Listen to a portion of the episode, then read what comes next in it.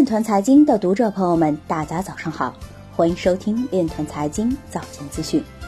今天是二零一九年八月三十日，星期五，农历亥年八月初一。首先，让我们聚焦今日财经。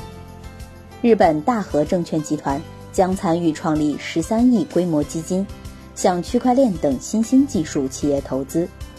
瑞士最大零售商采用基于区块链技术的溯源系统。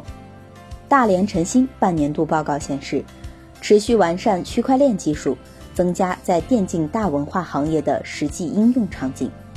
腾讯预见表示，捕获一起针对某大型加密货币交易所客服人员的鱼叉式定向攻击。企业以太坊联盟公布区块链技术在电信领域的用力集合文件。泰国海关总署将采用区块链技术对货运进行跟踪。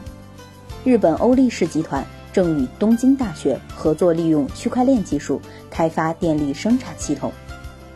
货币官方回应市场传言，相关员工并不负责和上币业务有关工作。顺丰表示，通过对区块链等技术的综合运用，助力智慧物流升级。马来西亚驻华特使表示，区块链技术正在迅速推动创新，马来西亚政府致力于制定相关政策。今日财经就到这里，下面我们来聊一聊关于区块链的那些事儿。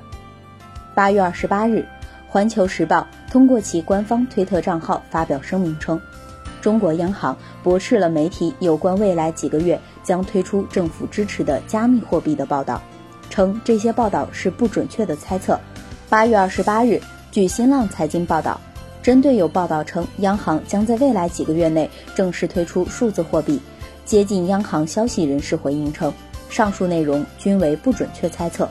福布斯发布的报告称，据知情人士透露，中国央行将在未来几个月内正式推出数字货币，初期将向中国工商银行、中国建设银行、中国银行、中国农业银行、阿里巴巴、腾讯以及银联七家机构发行。